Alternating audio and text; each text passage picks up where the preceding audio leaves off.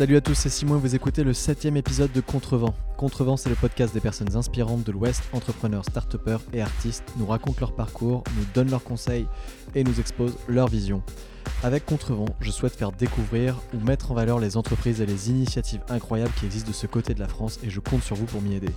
Pour cela, c'est très simple, il suffit de t'abonner sur l'appli d'écoute sur laquelle tu te trouves pour ne rien louper sur les sorties des nouveaux épisodes et laisser éventuellement une note et un commentaire. Merci beaucoup. Pour ce septième épisode, j'ai rencontré une figure incontournable de l'espace startup et entrepreneurial de Nantes, mi-développeur, mi-CEO, j'ai nommé Quentin Adam de Clever Cloud. Alors Clever Cloud, ça ne vous dit peut-être rien, mais c'est une des plus belles startups de Nantes. Ils fournissent aux entreprises des espaces de travail ultra sécurisés et ergonomiques pour les développeurs. Clever Cloud, c'est l'histoire d'une startup en avance sur son temps qui a eu une croissance forte, un passage à vide qui a failli leur coûter la fin de la boîte, pour mieux redémarrer par la suite. Aujourd'hui, tout roule pour eux, et Quentin nous parle dans cet épisode de sa rencontre avec Oussama Hamar, la figure de proue de The Family qu'on ne présente plus, du controversé Jeff Bezos et d'Amazon, de la taxe GAFA qui nous concerne tous, ou encore des lettres de motivation qu'il reçoit et vous explique comment faire beaucoup mieux. Je vous promets un épisode passionnant et très enrichissant où énormément de sujets de société très actuels et qui nous concernent absolument tous sont abordés. Quentin Adam, Clever Cloud, bonne écoute. Bonjour Quentin. Bonjour. Euh, ma toute première question est très simple. Si tu n'étais pas là en face de moi, qu'est-ce que tu serais en train de faire? Je serais très probablement en train de faire mes mails et de descendre dans mon CRM, parce qu'en ce moment je suis très descendre dans mon CRM. Tu vas chercher des clients? Ouais, non, puis il y a un autre truc, c'est qu'il y a une feature du CRM qui met les cartes en rouge quand j'ai pas répondu assez vite aux clients. Et du coup, ça devient très anxiogène, parce que tout le CRM devient rouge pour moi. 1237. Et voilà, et du coup, euh, du coup j'ai vraiment envie de répondre au truc. Donc c'est débile hein, comme feature, mais ça marche hyper bien. Ça m'angoisse de le voir en rouge, donc du coup, je vais répondre. ok. Euh, deuxième question qui est très simple, c'est est-ce que tu peux te présenter quand même pour les gens qui te connaissent pas? Donc, je m'appelle Quentin Adam, je dirige une boîte qui s'appelle Clever Cloud, donc qui automatise les infrastructures. Euh, donc dedans, j'ai le poste de CEO, sachant qu'à la base, j'étais technique, donc je fais toujours de la technique euh, aussi quand j'ai le temps. Ouais. Euh, tu, veux, peut-être que j'explique ce que fait Clever très vite ou... Ça va venir, mais c'était plus pour te présenter toi, le, personnage euh, Quentin Adam. Euh, bah, du coup, je suis, à la base, j'étais développeur. je me suis mis à. En fait, avec des potes, on a monté une boîte. Il est devenu assez clair pour tout le monde, et peut-être pour moi en dernier, qu'il fallait que je la dirige après. Et du coup, je me suis mis à gérer des startups. J'ai monté 2-3 gigs. Le truc clairement le plus intéressant que j'ai monté, c'est euh, Clever Cloud. Et puis, euh, du coup, bah, j'ai essayé d'être actif dans l'écosystème startup, euh, que ce soit auprès des techniques, que ce soit auprès de l'écosystème plutôt nantais, ou que ce soit dans d'autres écosystèmes. J'essaye d'améliorer l'écosystème autour de moi. Quoi. Ok, top. Steve Jobs, Elon Musk, Jeff Bezos, Bill Gates, Quentin Adam, à vous, tu as changé ton nom pour t'inscrire dans la lignée des mecs qui ont cartonné avec des startups euh, tech Clairement, c'est la classe. Je pense que euh, de tout, de tout cela, il en fait, il n'y a que des gens que j'admire dans cette liste, euh, sauf un mec. Il y a un mec que je trouve déplorable en fait dans l'affaire. qui c'est, J'aime pas du tout la boîte qu'a créée Jeff Bezos. J'aime. Ah, j'étais sûr que c'était celle-là. En fait, tous les autres sont des techs qui ont fait de très belles entreprises, je trouve. Euh, Amazon est une est une boîte dont je trouve le fonctionnement beaucoup plus contestable. Je dis pas que les autres boîtes sont juste admirables. Je, je trouve que Amazon est contestable depuis le début. C'est-à-dire qu'il n'y a rien ni dans la technique ni dans la thèse commerciale que je trouve admirable. C'est beaucoup du calcul que je trouve euh, malsain. C'est-à-dire que c'est une boîte qui ne vit pas en faisant des choses mieux. C'est-à-dire que quand Apple arrive, il crée un ordinateur extraordinaire. Et, il, modifie le monde pour en faire quelque chose de mieux. Quand Microsoft arrive, ils arrivent avec des logiciels qui ont changé la vie des gens. Parce que je, rappelle que Microsoft a fait des logiciels pendant des années avant de faire Windows et de mhm. devenir ce qu'ils sont. Et mine de rien, Microsoft a aussi, avec Windows, euh, démocratisé massivement le personal computer. Quand. Quand euh, qu'est-ce qu'on avait d'autre dans la liste? Quand Elon Musk arrive, bon, on va pas dire sur tout ce qu'on peut trouver d'extraordinaire d'Elon Musk, tu vois, mais clairement, c'est un mec qui a une vision et il, crée, si tu veux, tous ces gens-là ont créé des choses de valeur supplémentaire et, et rendu les gens meilleurs. Ce que Amazon fait, c'est ils arrivent, ils vendent à perte en faisant un montage financier douteux pour détruire un marché, en devenir les patrons et donc du coup devenir incontournable et pouvoir à ce moment-là monter les prix. C'est pas vertueux en fait Ouais. comme façon de faire du business et c'est pour ça que c'est pas. Enfin moi je, je trouve ça hautement discutable euh, comme façon de voir son implication économique et je trouve que ce sont des boîtes très différentes et c'est d'autant plus important que ça a une, un empoisonnement économique, je trouve, dans le marché des startups, Mm. qui est que beaucoup de startups se sont mis à réfléchir comme ça. C'est-à-dire qu'au lieu de faire un bon produit avec une bonne marge qui grandit et on te finance pour que tu sois capable de faire ce bon produit-là, on se met à te financer pour que tu puisses détruire intégralement un marché, sur ces décombres établir un monopole à perte, puis augmenter les prix quand ton monopole devient inattaquable. Et moi, j'avoue que ça, ça me fait pas splendidement marrer comme façon de faire Ouais, du business. ouais. Voilà, c'est tout. Je comprends. Donc c'est ton vrai nom et ton vrai prénom quand même. Pour revenir à la question initiale. C'est mon vrai nom et c'est mon vrai prénom, j'ai absolument rien changé. Je, je te coupe pas, je te coupe pas pour parler de ce sujet-là parce qu'on va y revenir euh, très précisément plus tard. Euh, là maintenant c'est la question la plus difficile de l'interview. Si tu arrêtes quelqu'un dans la rue, que la personne a environ 80 ans et tu as 30 secondes pour lui pitcher Clever Cloud et qu'elle comprenne, il faut qu'elle comprenne ce que tu lui racontes sinon la terre explose, tu lui dis quoi? Alors, c'est assez amusant, mais euh, je me suis entraîné sur le pitch de Clever sur ma grand-mère, genre très littéralement. Donc, euh, ça marche pas si mal. En fait, la façon dont je l'explique est assez simple. C'est de dire que pendant des années, les gens qui font les applications, donc les développeurs, Mm. et les gens qui maintiennent ces applications en production, euh, ont eu des conflits d'intérêts manifestes. C'est-à-dire qu'il y a des gens qui sont là pour faire évoluer les choses et les autres qui sont là pour que ce soit stable. Par ailleurs, les gens qui sont là pour que ce soit stable, ils ont plein d'autres problèmes dans la vie. On leur demande de gérer toujours plus d'applications alors qu'ils ont de moins en moins de budget, etc. Enfin bref, ils ont plein de problèmes. Donc on voit bien que ce sont deux groupes de gens qui ne vont pas s'entendre. La façon dont nous on a procédé pour euh, résoudre ce problème-là est antagoniste à tout le reste du marché. Le reste du marché a créé un truc qu'on appelle DevOps, c'est-à-dire tu mets les gens dans la même pièce et tu fais du kombawa de consultants pour que les mecs s'entendent. Et puis au bout d'un moment, ils s'entendent et ils bossent ensemble. Puis dès qu'il y a un mec qui change, c'est bon, tu peux recommencer. Et comme ça, en tant que consultant, tu deviens riche. Nous, ce qu'on a fait, c'est qu'on a automatisé le boulot des ops. Comme ça, ils n'ont plus besoin de se parler. Et comme ils n'ont plus besoin de se parler, il n'y a plus de problème de compréhension. Donc, l'automatisation des infrastructures qu'on a fait, ça a trois impacts manifestes. Le premier, c'est ça augmente le niveau de qualité, puisque du coup, tout est fait à un niveau de standard de qualité normal. Tout le monde parle le même langage quoi. Le deuxième, c'est qu'on fait baisser les coûts parce que tu as automatisé. Donc quand tu automatises, il y a moins de temps humain, donc du coup ça coûte moins cher. Et le troisième, c'est que du coup la vélocité des développements est multipliée parce que tu as diminué le nombre de gens impliqués dans le process de mettre quelque chose en production. Et ça, c'était probablement le truc le plus important parce que c'est ce qui permet de rendre de la compétitivité aux entreprises. Cette personne de 80 ans te répond Vous êtes un peu comme OVH en fait. Est-ce que la Terre explose? Ils explosent pas parce qu'il n'a pas intégralement tort. OVH, ils fournissent de l'infrastructure. Et là-dessus, ils sont comme peut-être du Amazon ou du Google ou du, ou, ou du Microsoft aujourd'hui. Tu parles de leur cloud là. Ouais, de Mm. la partie cloud euh, à chaque fois. Le... Moi, ce que je fournis, c'est le truc qui permet d'orchestrer ces ressources-là. Mm. Ça part d'une réflexion qui est très simple chez nous, c'est qu'on ne peut pas gagner contre les clouds américains si on fournit la même chose qu'eux. Ce qu'on peut faire, c'est fournir mieux qu'eux, et donc gagner parce que non seulement on est européen, mais qu'en plus, on fournit quelque chose de mieux. plus qualitatif. Ok. Alors, tu as créé quelques boîtes, on a parlé juste au début, euh, notamment dans le jeu vidéo. Je sais pas si je dis une énorme bêtise ou pas. là. Non, c'était la première boîte que j'ai faite. Euh, qui s'appelle Canopée, la première. Ouais. Euh, Est-ce que tu peux nous en parler? Après, j'aimerais bien que tu nous, donnes un- tu nous dises un petit mot sur Tutivox et Atlanta Games, qui sont pas, qui sont pas des boîtes, hein Si Alors, Tutivox, c'était une boîte, Atlant Games, c'en est pas une boîte. Du coup, Espèce d'assaut, c'est ça hein Ouais, en fait, ce qui s'est passé, donc euh, c'était il y a 15 ans, hein, euh, Ouais. avec des potes, on s'était dit qu'on allait créer un MMORPG. Donc c'était la grande époque. Tu parles d'Atlan- d'Atlant Games, là Non, non, de, Non, de Canopée. Canopée. ok. Euh, on, a, on allait créer un MMORPG. Euh, donc la grande époque des Meporg, euh, World of Warcraft, Ouais, ouais. qui qui casse. Nous on jouait d'abord. C'est encore d'actualité, euh, dû à- T'aurais dû insister. Moins, moins. Ce qui vient de moins- ressortir.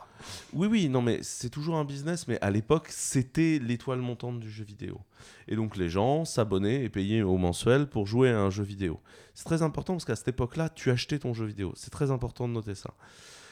Donc nous, on s'était lancé dans ce truc-là. En fait, on avait conçu un jeu d'élevage. Donc ceux qui me connaissent euh, verront que c'est une espèce de, de gimmick chez moi d'essayer en permanence de remettre sur le, sur le tas cette histoire de Pokémon, en fait, hein, euh, derrière cette histoire d'élevage. On avait une évolution de compétences dans un sphérié euh, qui était proche de FF10. On avait fait le même système de combat de jauge ATB cranté que Final Fantasy XIII. On dit pas du tout que les mecs nous l'ont tiré, on l'avait, on l'avait inventé, on était très fiers d'avoir la même idée que ces gens-là et on commençait à coder, on faisait de la 3D, machin, on avait un studio graphique. Bon, euh, comme beaucoup de boîtes de jeux vidéo, on n'a jamais fini euh, notre jeu, hein, parce que c'était un boulot euh, colossal, parce que ça demandait des sous et tout. Mais entre-temps, j'ai rencontré beaucoup de gens intéressants, dont un mec qui s'appelle Laurent Ono, et qui lui tient une boîte qui s'appelle Succubus Interactive, qui est une boîte de jeux vidéo français qui a plus de 10 ans. Donc c'est quand même très important parce que c'est c'est très balèze. Et on s'est très très bien entendu, tant et si bien qu'on a créé donc Atlan Games, qui était l'association des gens qui font du jeu vidéo dans l'ouest de la France dont j'ai rédigé les statuts et tout. Donc, euh, une grande histoire. On a fait du business. On est parti euh, en Asie, on est parti aux États-Unis, on a fait du business un peu partout. On s'est mis à prester pour plein de gens. À un moment, Canopé, c'est devenu. euh, ça, ça avait beaucoup moins de sens parce que dans les associés, il y en a certains qui ont compris qu'ils n'étaient pas faits pour être entrepreneurs. Et parce que moi, dans le jeu vidéo, j'ai perdu la foi quand est arrivée cette nouvelle vague de jeux qu'est le free-to-play. Le free-to-play, c'est quoi? C'est tous ces jeux que tu ne payes pas, que tu télécharges et dont le modèle économique est inclus dans le jeu, où en fait tout le business, c'est de te frustrer un peu pour que tu achètes, mais pas suffisamment pour que tu te barres. Et moi, ça, ça m'intéressait pas du tout. C'est-à-dire que déjà, le jeu vidéo, je me sentais moyen socialement de faire ça. Je trouvais que ça avait peu d'intérêt, mais j'étais prêt à créer des œuvres d'art et me dire que le jeu vidéo était une œuvre d'art et que mon boulot était Mhm. de faire des œuvres d'art. Par contre, moi, le boulot de frustrer les gens, euh, bof, quoi. Genre, euh, je suis ni vendeur de coke, ni dans le business de la branlette avortée. Ça m'intéressait absolument pas. Et ce qui était en train de devenir le marché du jeu vidéo, moi, ne m'amusait pas. J'avais pas envie d'y être. On avait fait le tour de la situation. On avait réussi à devenir à peu près rentable. Mais on n'avait plus envie de faire ça. Et par ailleurs, on s'était mis à développer de plus en plus de concepts très IT. Et donc, on s'est dit qu'on allait créer Clever Cloud avec ceux qui avaient envie de, de- de poursuivre dans la voie de l'entrepreneuriat. Et donc, on a créé Clever Cloud en décidant d'arrêter euh, Canopé, en fait. Ok.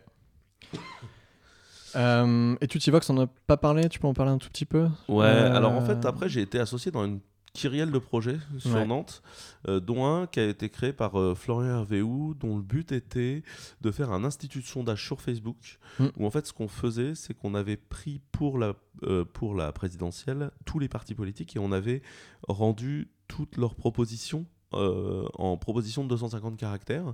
Et les gens pouvaient voter pour chaque proposition, des fois à l'aveugle, de quel candidat les porter, Ouais. en disant s'il apprécie ou non cette proposition et s'il la pensait réalisable. C'est-à-dire, est-ce que tu es en train de faire du, du- du- du pur euh, bragging euh, en disant je vais faire ça alors que c'est on rase gratis, euh, ou est-ce que c'est une vraie proposition? Et le but était à la fois d'aider les gens à, à se concentrer sur le débat de fond, et en plus de donner aux partis politiques une image de ce que donnaient leurs propositions et leurs déclarations dans les médias. On a été très loin dans ce projet-là, notamment parce que c'est une boîte qui a été l'une des trois boîtes qui, depuis les années, le début des années 80, s'est retrouvée à être validée par la commission des comptes de campagne. Donc on a bossé avec tous les partis politiques sur cette opération-là. Euh, il se trouve que faire de la. Le, le- alors, le renouveau de la politique, c'est très compliqué à faire. La campagne, en- en- en- dans son intégralité, nous a produit une profonde dépression. Et à la fin globale de cette campagne, euh, on- n'en pouvait plus. On n'avait on n'avait plus envie. T'as abandonné les projets politiques. Parce que. euh, Parce qu'on voyait pas le futur, Euh, on n'avait pas envie de devenir cynique, voilà. Ok, très bonne réponse. Euh, il me semble que tu as commencé euh, Canopé en tout cas quand tu étais étudiant, peut-être Clever Cloud aussi Non? Ouais, les deux. En fait, j'ai jamais fini mes études. C'est-à-dire qu'à un moment, je devais donner une conférence à- South by Southwest. Et euh, mon école a insisté pour que je choisisse entre les deux. Donc, ils étaient très surpris de pas me voir euh, au partiel. Euh, moi, pas. Enfin, voilà.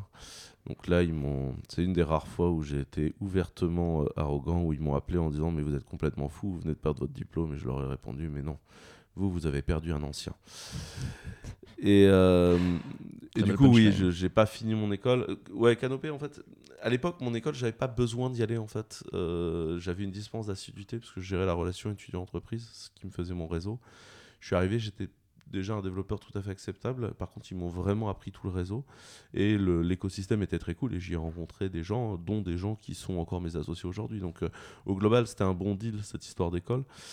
Euh, et puis, euh, et puis, oui, mais l'entrepreneuriat étudiant, c'est une situation assez discutable. Tu n'as pas de statut, tu n'existes pas, tu n'as mm. pas de sécurité.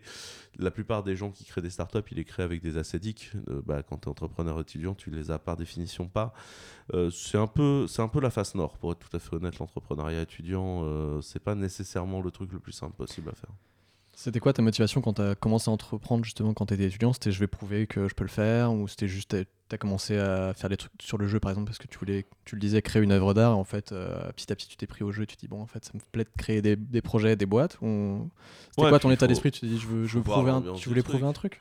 L'ambiance du truc elle était marrante. On avait créé une coloc de 7 dans une énorme baraque. Il y avait que des geeks. À ce moment-là? C'était à procès. Il y avait que des geeks. Euh, nos bureaux, ils étaient à l'intérieur de cette euh, colloque de 7 où en fait on avait un grand garage, mais un vrai garage avec une fosse de mécanique, un treuil et tout. Enfin voilà. on avait repeint à la chaux. On avait mis un, lino à 2,15€ du mètre carré, une imitation parquet. Euh, vraiment, vraiment très belle, hein. très réussie. Et c'était nos bureaux quand tu as 7 geeks dans une baraque, t'es jamais 7 à bouffer. Hein. Tu as toujours 10-15 personnes. Donc, il euh, faut, vous imaginer une espèce d'effervescence comme ça. Et donc, on avait ces bureaux où il y avait plus ou moins tout le temps du monde. Donc, des gens qui gamaient, des gens qui bossaient, etc. C'était très effervescent. Et notre idée de base était de dire ce jeu vidéo doit exister. C'est-à-dire qu'on avait mis dans toutes les idées qui nous avaient frustrés sur les 5 à 10 dernières années de jeux vidéo. Et on, on avait vraiment envie de le voir exister. Il se trouve qu'on n'a pas réussi à le terminer, mais Enfin, avec, avec euh, du recul aujourd'hui, je sais que c'était pas possible de le faire. Mais on a énormément appris. Et c'est également là qu'on a pu euh, forger des gens. J'ai des associés, les mecs étaient en médecine. Il y allait jamais en cours et c'était évident qu'il allait planter pour la troisième fois son année 1 de médecine. Je suis passé le voir et j'ai dit écoute, à partir de lundi, tu bosses pour nous. Bon, t'as pas de salaire parce qu'on n'a pas d'argent, mais à partir de lundi, je t'apprends à développer. Et voilà. Et le mec est toujours associé chez nous. Il est un bien meilleur développeur que moi aujourd'hui. C'était une ambiance et on l'a fait bah, au début parce qu'on voulait faire ce jeu. Et puis après, on s'est un peu plus approché du milieu de l'entreprise dans l'informatique. Et je vais être très clair, hein, on avait organisé les rencontres étudiants-entreprises euh, avec les grands noms des ESN, hein, comme on dit aujourd'hui, euh, qu'on disait SS2I à l'époque, euh, qui étaient là. Et moi, qu'à la, fin de la première rencontre étudiant-entreprise, je me suis tourné vers un de mes potes qui était dans l'école et qui était dans la boîte aussi. Et je lui ai dit Bon, ce serait bien qu'on plante pas la boîte, hein, parce que je me vois pas trop dans leur modèle. Sans vouloir, me vois pas trop dans leur modèle. Et je, pense qu'on a moyen de créer un endroit dans lequel travailler est, quelque chose qu'on aime. Tu mmh. vois, mmh. que ce soit drôle, que ce soit bien. Donc on a, euh, quand on a fait Clever, on a un peu plus matérialisé ça. On avait des, on a des mantras. Donc ça, c'était en quelle année? Je, Désolé, je te coupe, mais juste pour qu'on. Clever, on l'a créé en 2010. Ouais, donc à, presque 10 ans. Ouais, Clever a 9 ans et des bananes et on, fera les 10 ans en 2020. Il euh, faudra qu'on organise une fête. En fait, on l'a créé, euh, on l'a créé avec plusieurs principes. La première chose, c'était que c'était la boîte pour la, l'organisation dans le monde dans lequel on voulait que ce soit le meilleur de bosser en tant que développeur. Un peu ce qu'a promis Google à une époque avant de vendre ses ingénieurs à ses managers, si tu préfères. Mhm. Euh, la deuxième chose, c'est qu'on voulait protéger la donnée des gens, même s'ils n'étaient pas conscients qu'il fallait qu'on la protège. Parce qu'on sait très bien qu'aujourd'hui, sur la donnée personnelle et sur la donnée des entreprises, les boîtes sont complètement à l'ouest. Mais nous, depuis le début, on pense que c'est un risque. Et donc, on voulait être une alternative européenne capable de défendre les gens. Et la troisième chose. Donc, euh, sur les RGPD, vous étiez plutôt euh, en avance, quoi, du coup. Ah ouais, on a toujours été très présent, ouais. Et, euh, et la troisième raison, pardon, je t'ai coupé. Et la troisième raison, c'était de rendre le développement applicatif agréable de nouveau. C'est-à-dire que nous, on venait de se taper pas mal de services pour vivre, où on avait interagi avec des grandes boîtes, et on s'était rendu compte qu'il y avait plein d'obstacles dans le développement qui n'étaient pas techniques, qui sont des obstacles managériaux, organisationnels liés plus ou moins à la synchronisation des différentes teams de développement, des DOPS, etc. Mmh, mmh. Et on se disait que c'était complètement con en fait, enfin, qu'on ne comprenait pas pourquoi les gens tenaient à ce point-là à se rendre peu productifs. Mmh. Et donc on voulait redonner de la liberté et de la rapidité là-dedans, euh, tout en ne sacrifiant pas la sécurité. Enfin, je pense que les gens n'imaginent pas combien il y a des risques sécuritaires monstrueux dans des applications gravissimes. Va, on va certainement aborder ces sujets-là aussi un petit peu plus tard. Euh, tu nous as déjà un petit peu raconté les débuts de Clever Clan, mais juste pour qu'on situe, vous êtes où à ce moment-là? Et euh, une question qu'on me pose souvent à côté du podcast et qu'on me demande de poser aux gens que j'interviewe, de quoi vous vivez à ce moment-là? Parce qu'il y a plein de personnes qui, veulent se lancer dans des boîtes, etc qui se disent merde, et je peux pas forcément vivre. Tout le monde n'a pas forcément le chômage comme euh, on pourrait le, penser. Euh, c'est quoi les, revenus euh, du, du, début et vous êtes où? Vous êtes dans, toujours dans le garage avec la, la moquette imitation parquet? On avait, on avait rendu la baraque parce que pour plein de raisons, on n'avait plus envie d'être à 7 dans une coloc. Ça a été, c'était une année éprouvante. Hein. Enfin, je, on se levait et se couchait à des heures incroyables. Enfin bref, T'as perdu des années de vie. On a, oh, ouais, j'en ai gagné aussi, mais euh, c'était, paradoxal, on va dire. Ça s'est équilibré euh, au final. Quand on a créé Clever, pour être tout à fait honnête, c'était l'été. On a commencé par taper le salon de mes parents qui étaient partis en vacances. Quand ils sont revenus en de vacances, de façon tout à fait pratique, la mère de Clément Nivol, mon associé, est partie en vacances, donc on a tapé son salon. Et là, on a enfin réussi à avoir des bureaux dans la Halle 6 Alstom, qui vient d'être faite et qui est le futur de la cantine. Donc nous, on, est dans la, on était dans la partie qui maintenant est de l'université, mm.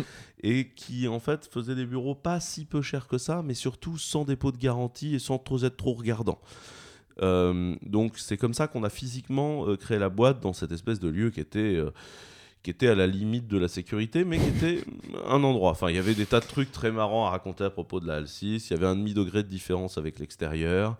En moins Non, non, en, moins ou en plus, en fonction de la saison. Ça, ça te donne une idée de l'isolation thermique.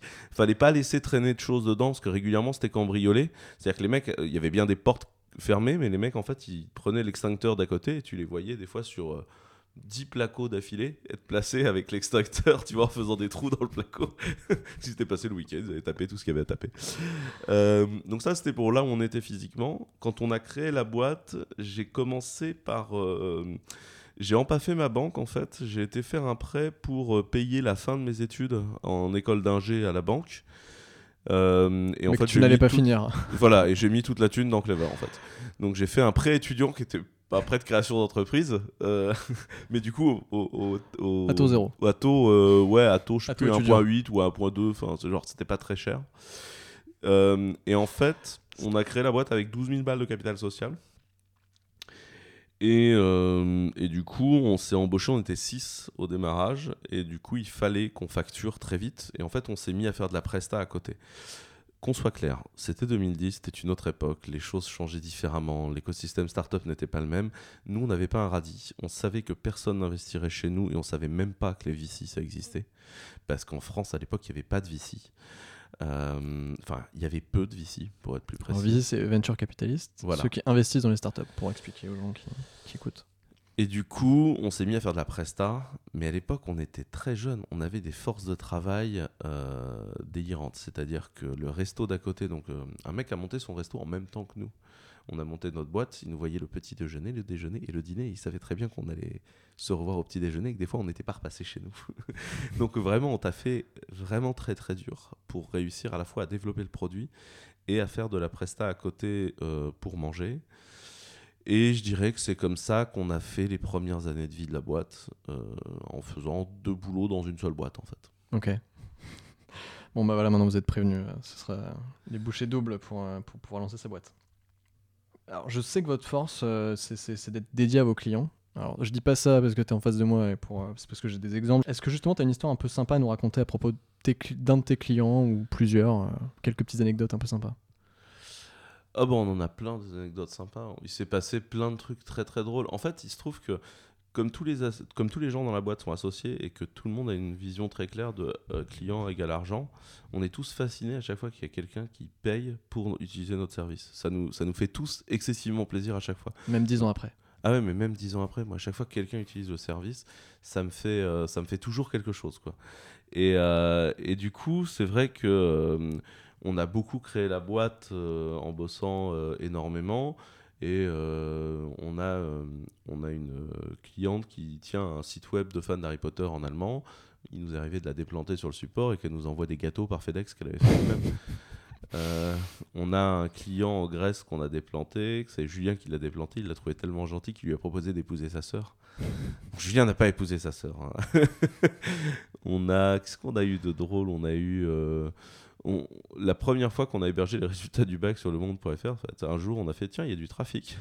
En fait, il y avait un mec qui avait collé les résultats du bac sur le monde.fr sur Clever sans nous le dire. C'était drôle. On a hébergé. Ça va, ça a tenu. Ouais, c'est passé. Un peu tendu, mais c'est passé. On a hébergé Joe Wilfried Songa qui jouait contre Twitter. C'était une opération We Are Tennis pendant un Roland Garros. Ah, c'est marrant ça. Et en fait, euh, on regardait le trafic monter, monter, monter. Et on a fait, putain, ça va jamais tenir. Quoi. Et on a réussi à obtenir un changement de configuration de DNS en moins de 20 minutes à la BNP, ce qui était surréaliste. Quoi. Personne n'avait jamais fait ça. J'ai passé 7 coups de téléphone en moins de 20 minutes et réussi à trouver le mec qui était capable de faire techniquement le changement. Et moi, le mec m'a dit non, non, mais ça c'est 3 jours de négociation en formulaire. J'ai dit bah non, là on a 20 minutes ou alors on perd toute la thune investie sur Joe Wilfried Songa. Et faire jouer Joe Wilfried Songa contre Twitter, c'est pas gratuit hein, comme opération pour la PNP. Donc euh, on a fait ça. Donc ça c'était marrant. On a, on a beaucoup d'histoires drôles. En fait, le truc, c'est que moi, il m'arrive de déplanter des clients depuis mon téléphone portable dans mon pieu euh, le soir. Ouais, c'est un peu des trucs comme ça que j'ai eu comme exemple. parce que, en fait, l'idée, c'est que qu'un client soit heureux du service, ça nous contente vraiment. Et on est parfaitement capable d'entendre à un moment qu'il y a un truc qui marche pas, que ça fait pas ce que ça devrait, ou ça, ça- ça peut arriver dans n'importe quel produit. Euh, et donc, on préfère avoir une discussion avec les gens qui nous expliquent ce qui va pas et leur régler le problème on the spot. Et donc, euh, oui, on l'a fait. Alors maintenant, c'est devenu un peu plus euh, organisé chez nous. On est monté une vingtaine, machin. Mais des fois, je continue à aller prendre un ticket. Ce qui, des fois, fait très peur à la team de support qui fait Oh putain, quand t'es parti prendre un ticket. je vais faire n'importe quoi. Dans ce cas-là, ils s'en vont. À qui appartient Clever Cloud aujourd'hui? Tu me disais que quasiment tous les, les employés de Clever Cloud étaient associés aujourd'hui. Euh, Il y a aussi une partie, on en parlait tout à l'heure, qui appartient à The Family. Est-ce que tu peux nous expliquer un peu comment, Ouais, comment ça s'est passé en fait ce, ce, ce partage de- d'entreprise? Ça intéresse aussi des gens, tu vois, de se dire ok, je crée une, je crée une boîte. Euh, au début, tu avais 100% des parts, tu as dû, en, t'as dû en donner, etc. Enfin, La première boîte que j'ai créée, Canopé, ouais. on avait fait une espèce de démocratie, euh, tout le monde avait les mêmes nombres de parts, machin.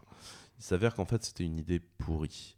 Parce qu'en fait quand t'es le patron et que tu bosses énormément et que par contre quand t'as les réunions d'associés que t'es tout à fait minoritaire, tu le vis très mal, les autres le vivent très mal aussi, etc. Quand on a créé Clever, j'étais, pour X raisons, il y, y a un truc qui s'est mal passé sur la fin de Canopé entre, euh, entre associés, euh, enfin rien de dramatique sur le pognon, mais humainement, il y a un truc qui m'a vraiment gavé. Et en fait, euh, quand on a créé Clever, j'ai débarqué à cette réunion en disant Bon, par contre, c'est changement d'ambiance. J'arrive avec les idées, j'arrive avec l'ambition de la gérer, j'arrive avec tout ça. Je prends 80%, vous 20 le reste. Mais il n'y a pas de. C'est plus une démocratie, c'est moi le boss. C'était un discours un peu dur, me connaissant, que plutôt un mec dans l'ouverture, mais j'avais vraiment mal vécu le fait Tu as tiré les leçons de la première expérience. Quoi. et en fait, ils m'ont tous dit, mais c'est une bonne idée. Enfin, c'est bien tu admettes enfin que t'es le patron. C'est- plutôt une bonne chose pour nous. Comme ça, en cas de problème juridique.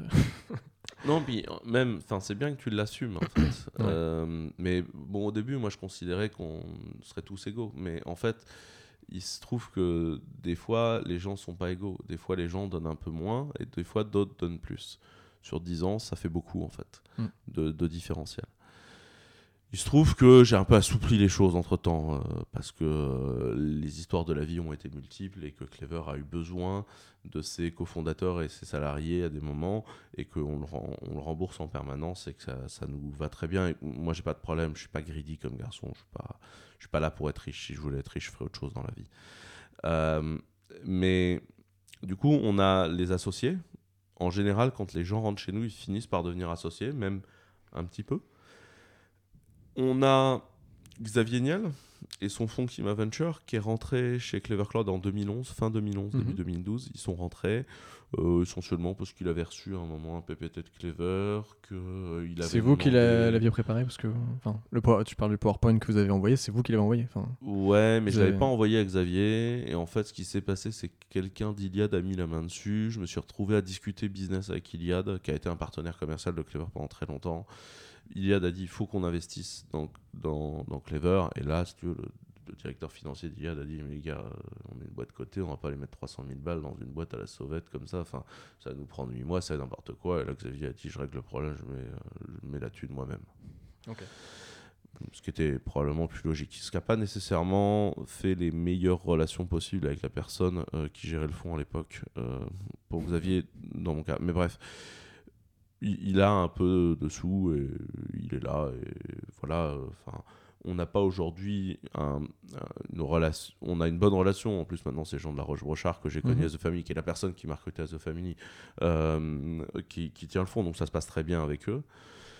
On a une centaine euh, de développeurs, euh, de, de CTO, de gens importants de la tech Mm. qui ont mis de l'argent dans Clever il y a un an et demi, quand on allait mieux, en fait, parce qu'on a eu une période de creux.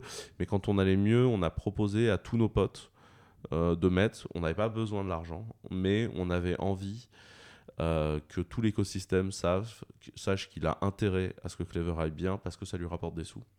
Ce qui était une stratégie communautaire en Mhm. fait. Ouais, ouais. Donc euh, il y, a des- y a plein de développeurs qui ont mis entre 500 et 20 000 euros, hein, c'était le deal, dans un truc qui s'appelle le SWAG, le Software and Whiskey Appreciation Group, euh, qui est euh, le véhicule d'investissement dans Clever Cloud. Et hormis ça, tu as euh, The Family. Mm. Euh, et nous, on est rentré au tout, tout, tout début de The Family sur un deal très particulier. Puisqu'en fait, je suis rentré chez The Family. Je peux te raconter cette histoire-là, elle est drôle. En fait, à l'époque, The Family, personne ne savait qui c'était. Ouais. Mm. Euh, et il y a un mec qui me cassait les couilles pour me rencontrer. Mais vraiment, genre, j'ai fini par accepter le meeting pour qu'il me lâche la grappe. Euh, qui était un certain Jean de la Roche-Brochard. Donc je me pointe dans un appart, parce que The Family, c'était pas du tout le lieu qu'ils ont actuellement. Et on se retrouve dans une cuisine à faire le rendez-vous. Donc effectivement, dans l'opération, il y a bien un très gros Libanais en robe de chambre qui est passé se faire un café. Mais voilà, moi j'ai discuté avec Jean pendant trois heures. Je savais pas qui c'était, j'en avais rien à foutre. Euh, moi, je connaissais Alice euh, du camping avant. Mhm, Euh, mhm. Moi, j'avais connu sur la fin du camping ou pour X raisons, ou si vous allez lire les gossips, vous saurez, vous saurez pourquoi elle était pas un peu désagréable. Et pour être tout à fait honnête, je pensais que c'était à moitié une connasse. Et, et du coup, donc je fais mon rendez-vous avec Jean, on passe plus de deux heures ensemble. Je me dis que le mec est beaucoup plus brillant, et à la fin, il me dit Bah voilà, c'est simple. On, on va travailler ensemble, euh, on va t'aider. Et si au bout d'un an, on considère que tu vaux le coup, on te, on te prendra 1%. Et si tu considères que ça vaut le coup de bosser avec nous, tu nous donneras 1%. Et c'est tout. Ok. Et le contrat, en plus, à l'époque, il se signait en leur serrant la main. Quoi. Écoute, moi, la conversation m'avait convaincu que le mec était plus intelligent. Moi, je trouvais ça intéressant. J'avais juste cette histoire à lever pour moi avec Alice. Et il se trouve qu'elle était dans le salon en train de tenir une réunion. Donc, j'ai annulé mon rendez-vous suivant. Et j'ai dit, euh, j'ai un peu de temps avant mon prochain rendez-vous. euh, ça vous dérange si je fais mes mails dans le salon Je mets mon casque et je mets de la musique. Donc, je mets mon casque, je mets pas de musique et j'écoute Alice tenir sa réunion. Et c'était très bien tenu, c'était très carré. Je trouvais que c'était très bien géré. Et je me dis, bon, ok, mon jugement sur Alice est très mauvais. Elle est probablement très intéressante. Se trouve que depuis, on a appris à se connaître et que je la trouve très très bien. Euh, et donc, j'ai compris que j'avais probablement misjugé beaucoup de choses autour de The Family et que j'avais probablement tort. Et donc, que je venais de faire plutôt une bonne alliance, que ça allait m'aider. Et c'est des gens qui m'ont beaucoup aidé. Donc, après, des mois plus tard, on m'a dit, mais il faut vraiment que tu vois Oussama. Donc, moi, j'ai toujours pas calculé Oussama hein, dans mon opération. Je connaissais d'avant. euh, euh, le troisième associé, oh, putain, Nicolas. Nicolas Collin. Euh, lui, je savais qu'il était très intelligent, j'avais pas de problème. Et donc, on m'a booké un meeting avec Oussama. Et donc, je m'installe euh, chez The Family en attendant Oussama. Débarque Oussama qui me serre la main.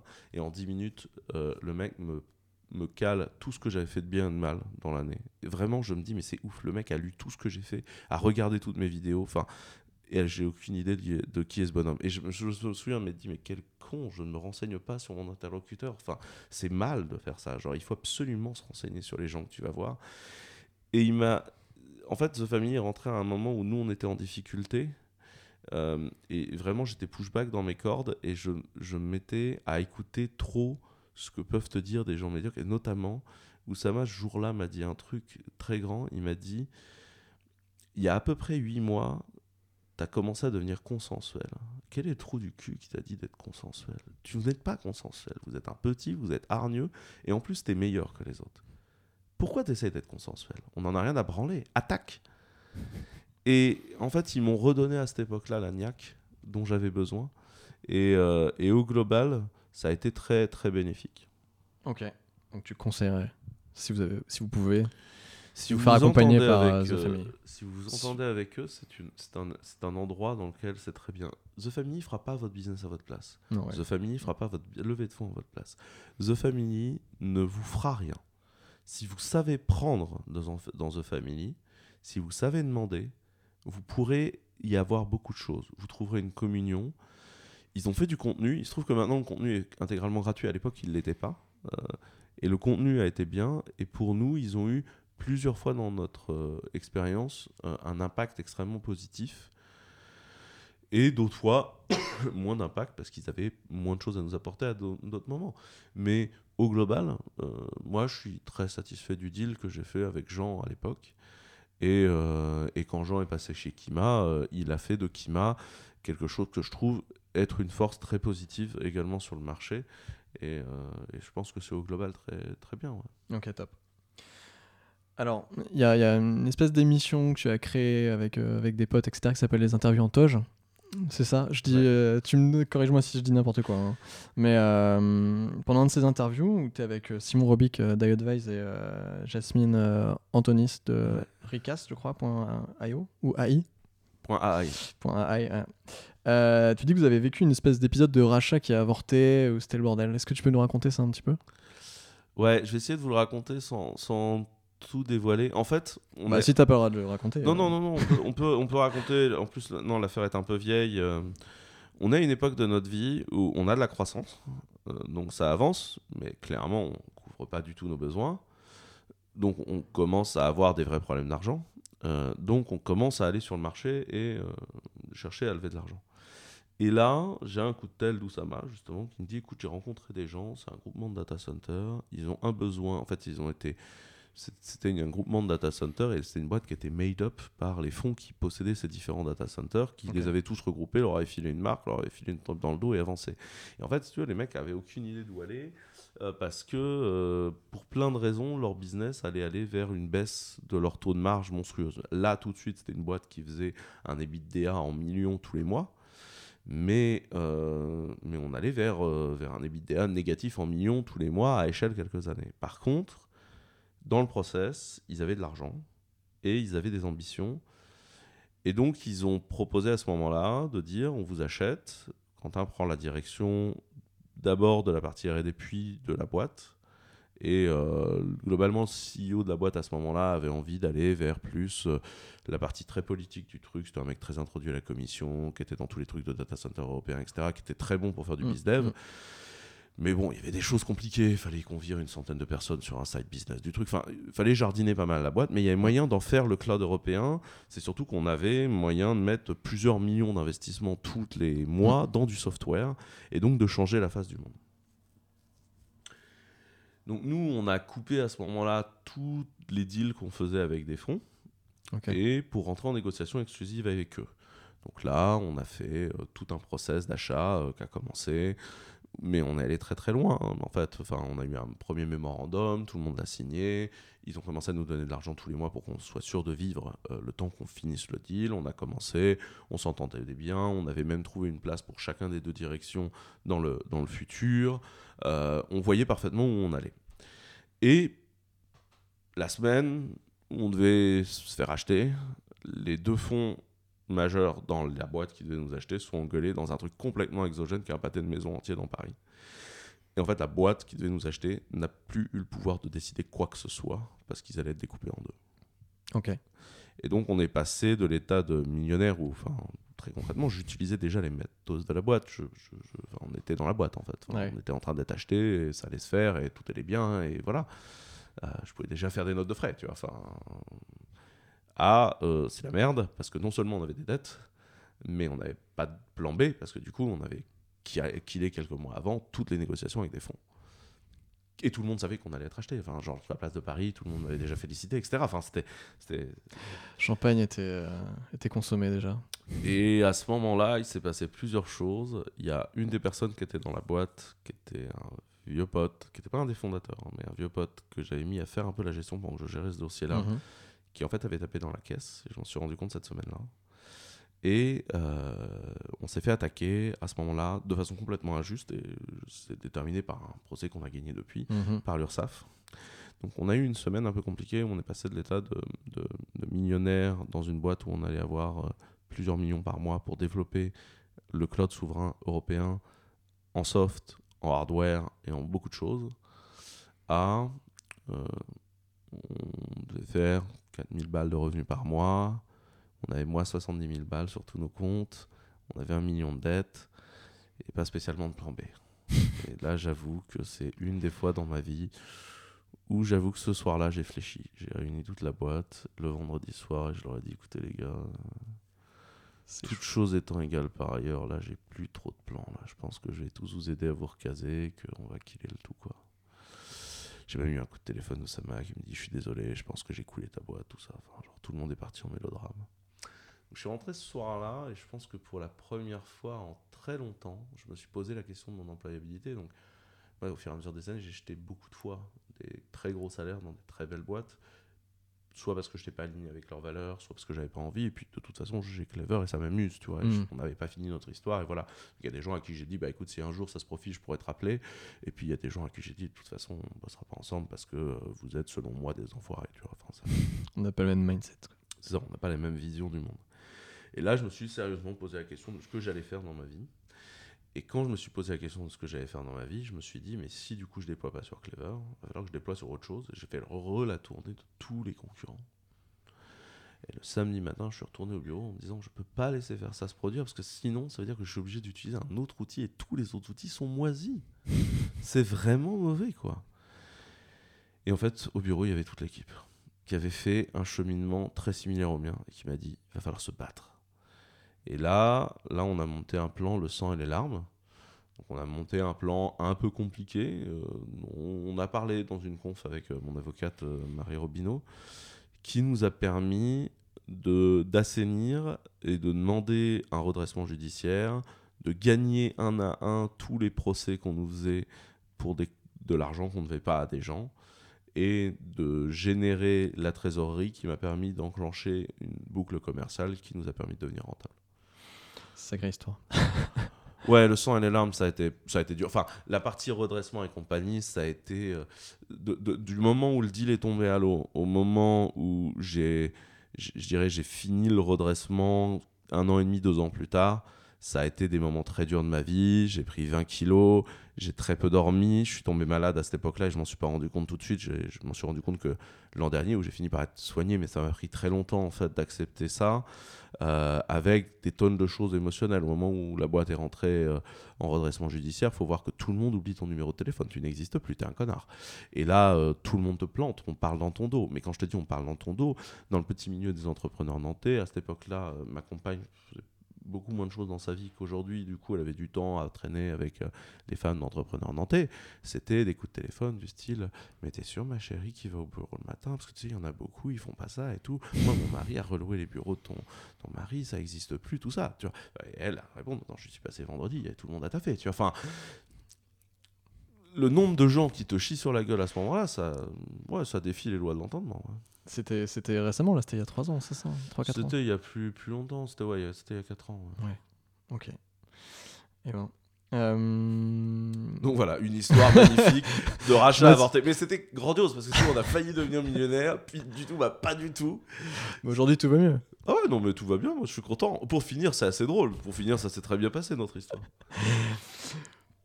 Bon, euh, j'avais une question après, mais du coup, euh, je pense qu'on on l'a un peu, euh, on un peu balayé. C'était quel est ton meilleur souvenir avec Clever et quel est ton pire souvenir? On a peut-être parlé du pire souvenir à l'instant, non? Non, je crois qu'une des pires souvenirs, c'est une des premières attaques des DOS qu'on a, a reçues. En fait, en plus, moi j'avais fait une énorme teuf la veille. J'étais au summum du hangover, tu vois. Et là, l'astreinte sonne, bah, pas chez moi, mais on me rappelle en me disant on comprend pas, il n'y a rien qui répond.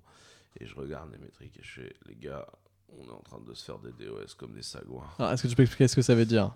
C'est quand on va rediriger plein, plein, plein de requêtes, plein de Mm. trucs, plein de sur tes serveurs pour essayer de juste les overload avec euh, trop, quoi. Genre, ça fait trop de demandes. Ok.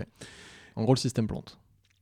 Ouais, il- tout devient très très lent en fait. Et donc il a fallu qu'on mitige l'attaque. Et à cette époque-là, on savait comment. Et quand tu dis qu'il y a eu une attaque, c'est que quelqu'un a vraiment essayé de. Ouais, c'était quelqu'un qui attaquait un de nos clients en fait pour finir. Ok. C'est jamais nous. Enfin, C'est jamais directement Clever Cloud. ouais, je pense pas en tout cas. Et, euh, et c'était, on savait comment réagir théoriquement, mais la pratique. Et euh, ouais, on a mis un peu de temps, mais c'était il y a très très très longtemps. hein. On a mis un peu de temps à réagir sur la première. Après, euh, maintenant, c'est devenu un flux quotidien. Enfin, genre en permanence, on nettoie du trafic et personne ne s'en rend compte. Mais ça, c'est une de mes pires angoisses, je pense, euh, là-dessus. Après, en meilleur, j'ai beaucoup de très bons souvenirs avec Clever. Euh, j'ai des souvenirs sur des clients qu'on a gagnés, j'ai des souvenirs de techno qui se mettent à fonctionner, où genre on n'avait pas en vu que ça se passe comme ça et ça se passe comme ça. J'ai des souvenirs où quand, quand j'ai des gens de la boîte qui vont expliquer publiquement sans que je leur ai rien demandé, qui disent bah en fait c'est la meilleure boîte dans laquelle j'ai jamais bossé parce qu'on s'amuse technologiquement, là moi ça me... Ça me enfin, c'est- pour ça que je l'ai fait quoi. C'est une boîte qui est bien là-dessus. Quand j'ai plein de gens qui sont venus nous soutenir quand on allait mieux, euh, j'ai trouvé ça euh, vraiment cool. Donc j'ai plein de très très bons souvenirs au quotidien et je pourrais pas en choisir un, mais je pense que ça ça te dit bien un truc. L'entrepreneuriat c'est des montagnes russes quoi. Et c'est vraiment les montagnes russes émotionnelles. Ça peut être génial. Tu vas gagner un super client et l'après-midi tu vas apprendre une nouvelle vraiment cataclysmique quoi.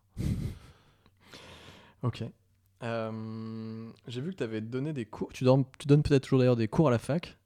Euh, comment est-ce que tu es devenu prof? J'ai donné plusieurs fois des cours à la fac. C'est quoi C'est toi qui as été les voir Je donnerais bien des cours ou c'est quelqu'un qui est venu te voir Hey, Est-ce que tu serais pas intervenant à la fac?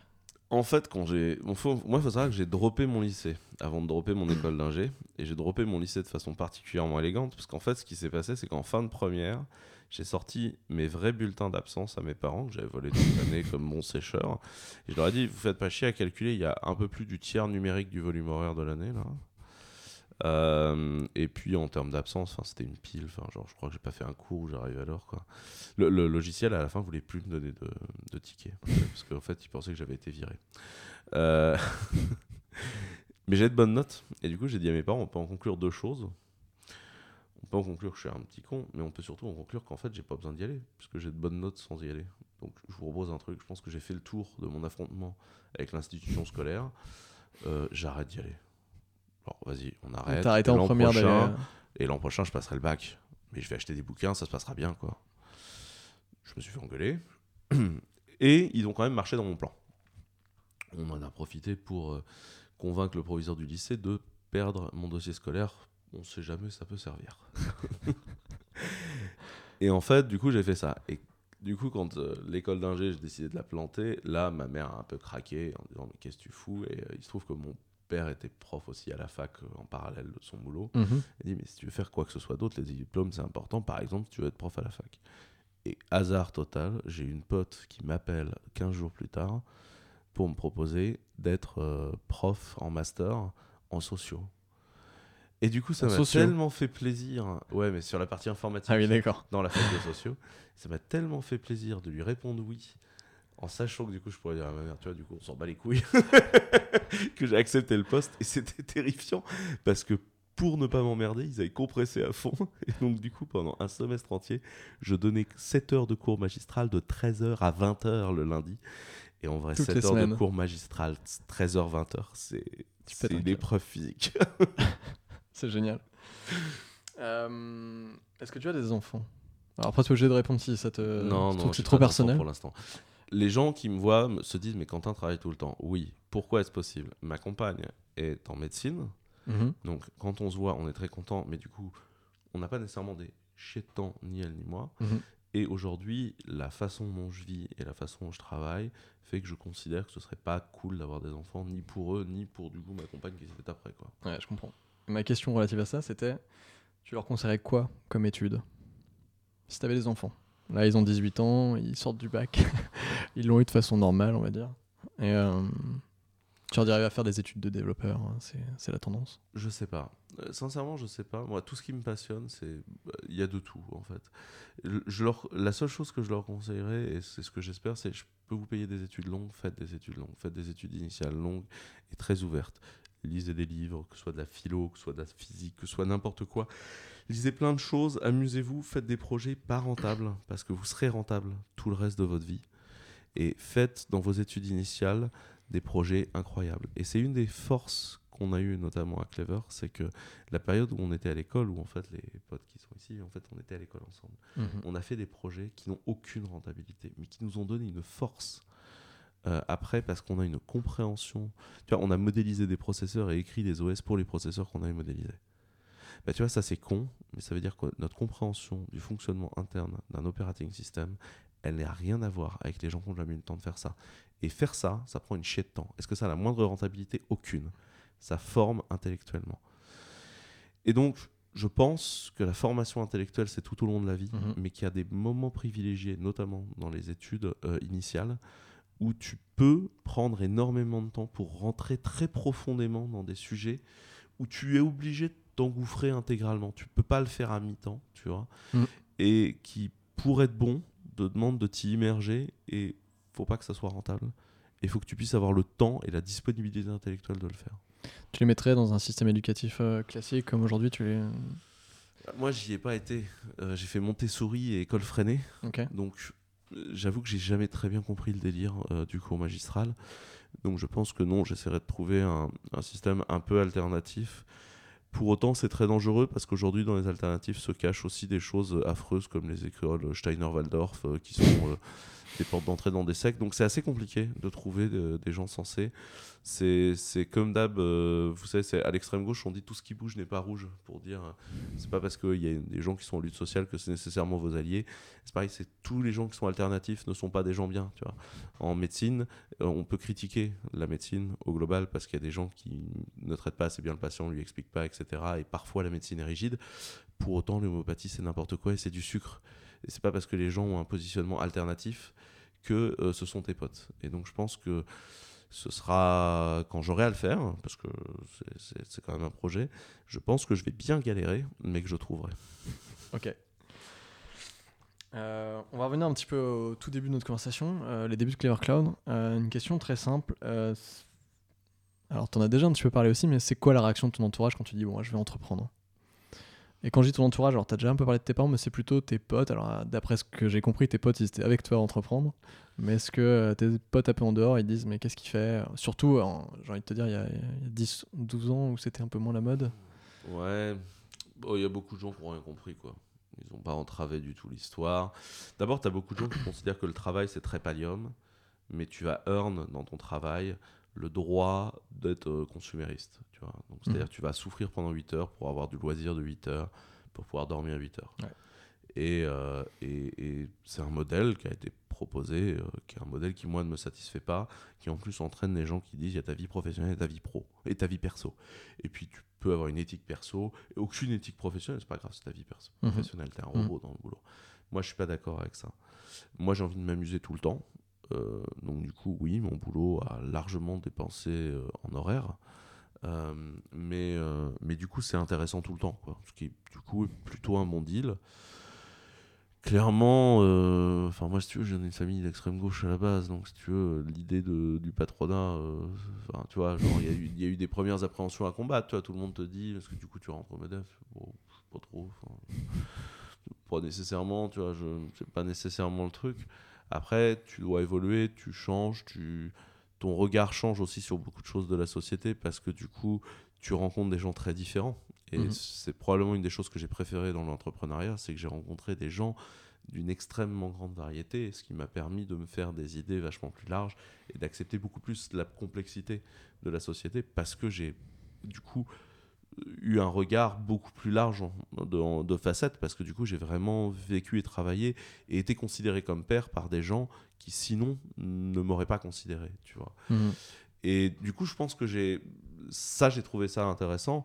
Après, oui, il y a des potes, bah, je pense que je les ai un peu perdus dans la bataille, hein, euh, aussi parce que tu es beaucoup moins dispo que tu pouvais l'être. hein, Mhm. euh, donc euh, voilà. Et puis il y a d'autres potes que tu te fais. Et puis euh, puis il y a des potes avec lesquels, bah, du coup, on a une vie très forte parce qu'on l'a fait ensemble.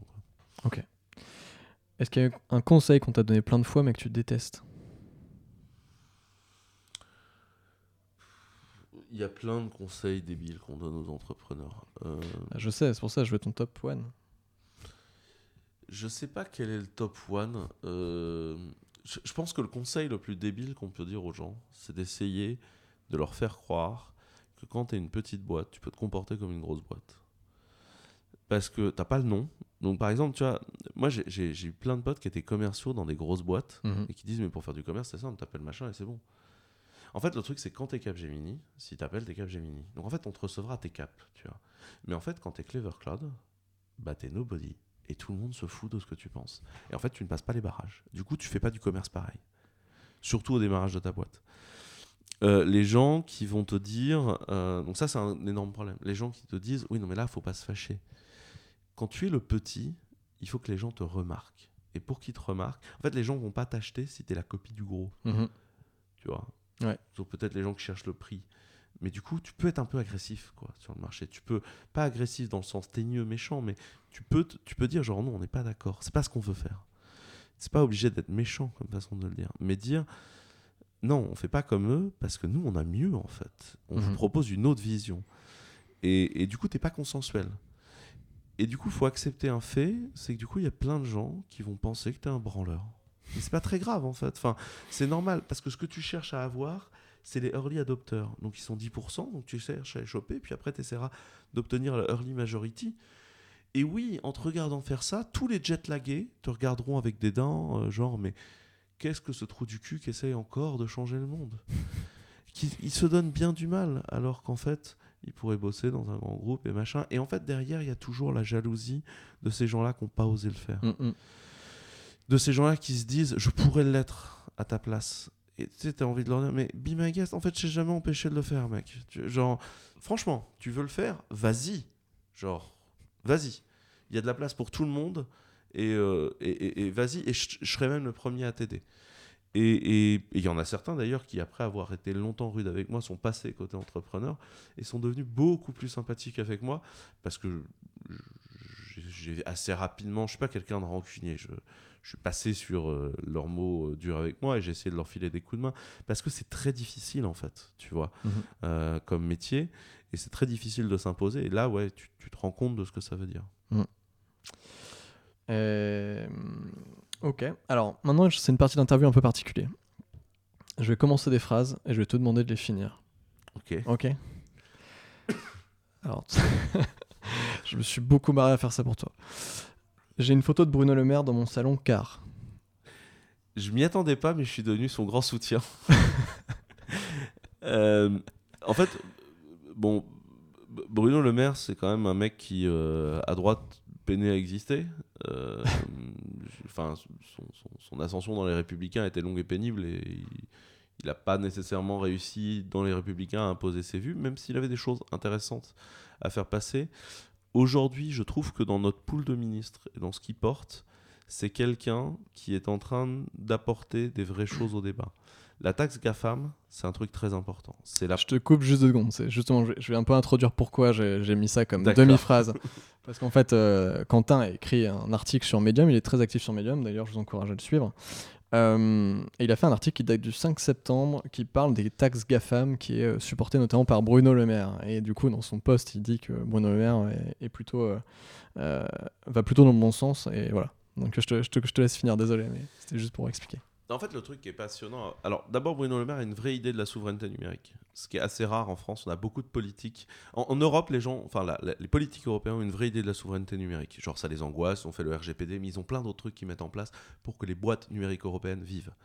Et euh, Margaret Verstager, l'an dernier, elle a quand même collé un trimestre entier de bénéfices d'amende à Google.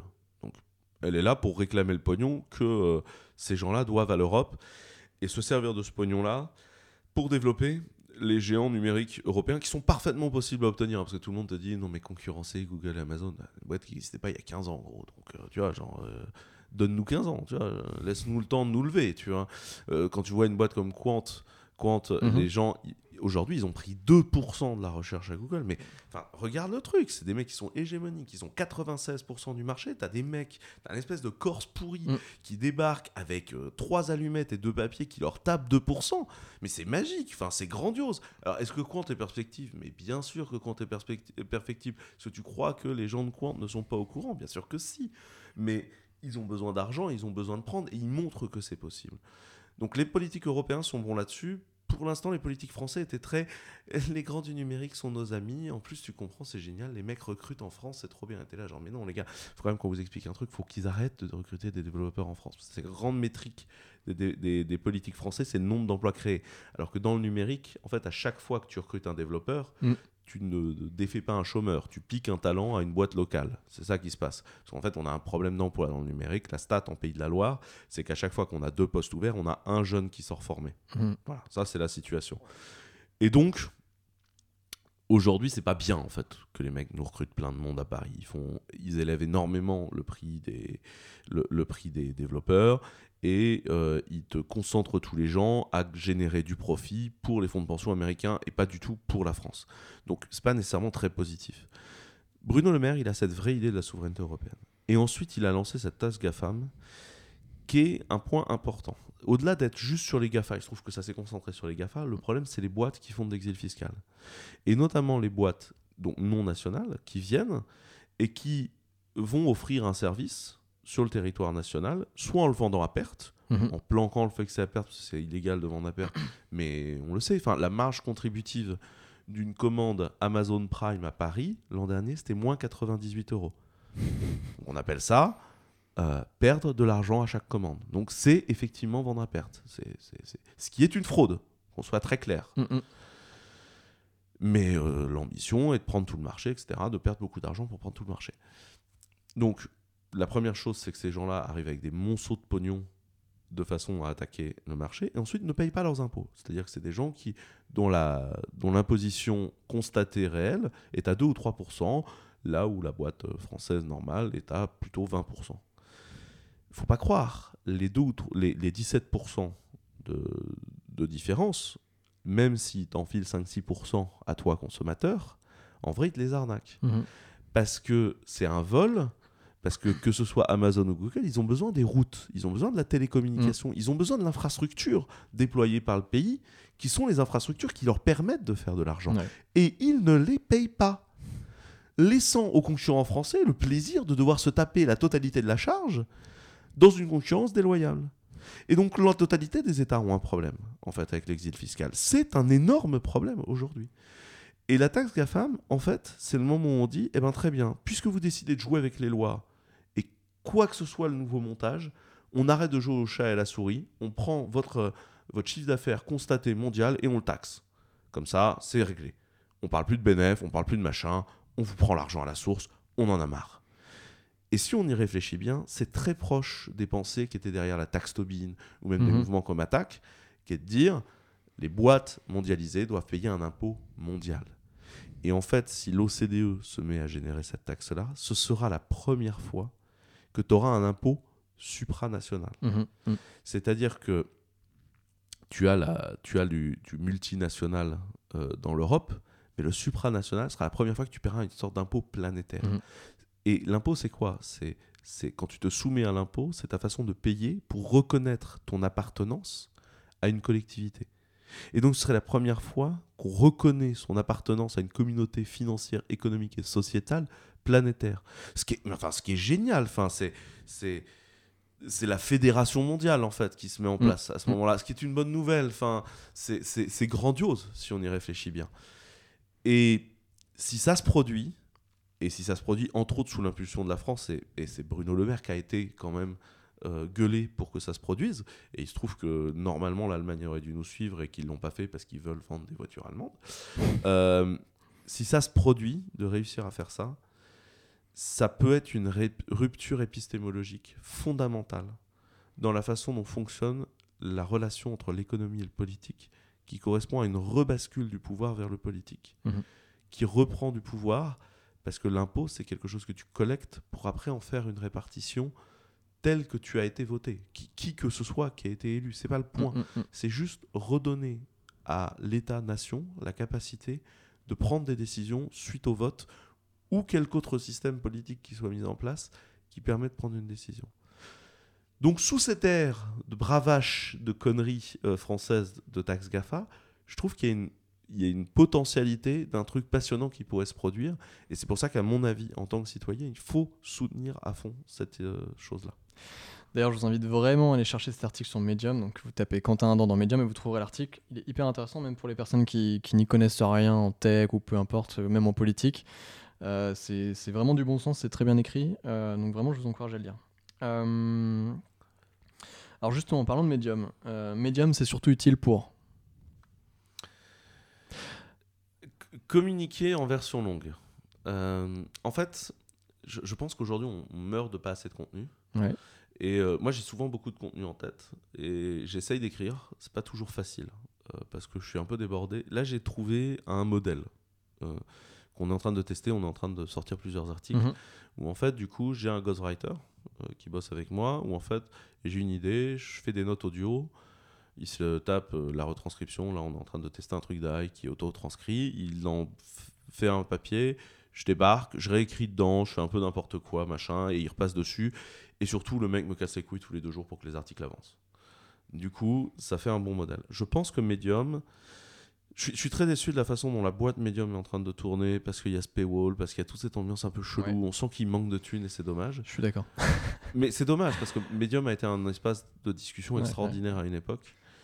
Et je pense qu'aujourd'hui, Medium a su, et c'est très intéressant que ce soit un ancien de Twitter hein, qui le fasse, a su redonner la parole longue. Mm. C'est-à-dire que les articles que je mets en ce moment sur Medium, quand on, on les écrit dans Google Doc, hein, ils font 6 ou 7 pages à 4. Mm. C'est long en fait. Ouais. C'est assez long.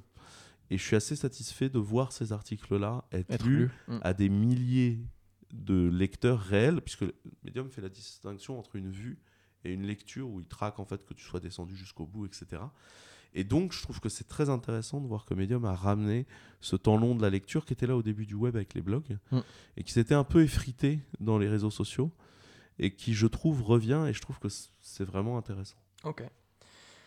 Le Web Today, c'est un peu comme. C'est un peu comme la famille. Euh, le Web Today, c'est l'événement nantais. C'est c'est parti. On était euh, sans pégu sur une demi-journée avec euh, une inauguration par le président de la CCI. Et on était tout excités que le président de la CCI euh, euh, vienne faire son inauguration. Alors, c'est pas du tout méchant avec le président de la CCI. C'est juste que euh, c'était très provincial comme Ouais, approche. Et aujourd'hui, ça a grossi. C'est des milliers de personnes et c'est un rassemblement national. Alors. Euh, je suis le premier à dire qu'on n'avait pas assez loin, qu'à mon avis on aurait pu être plus gros, etc. Mais ça, c'est mon côté un peu emmerdeur euh, de base. Et C'était d'ailleurs pour ça que j'ai mis cette question-là. Parce que je sais qu'on a discuté de ça ensemble. je pense que le Web Today pourrait être plus gros que ça ne l'est aujourd'hui. Parce que je pense qu'on a fait des erreurs stratégiques à des moments et que je pense qu'on pourrait faire quelque chose de plus innovant, de plus disrupteur pour prendre la main. Aujourd'hui, ça n'est pas aussi gros que ce que j'aimerais que ce soit, mais ça existe, c'est déjà ça de gagner. Euh, mais je pense qu'on pourrait faire encore mieux, et je pense qu'aujourd'hui, il faut le refondre parce que l'événementiel autour de la tech est en train de changer. Et notamment, on est en train de se faire polluer par un certain nombre d'autres marques qui sont un peu en train de massacrer euh, le marché.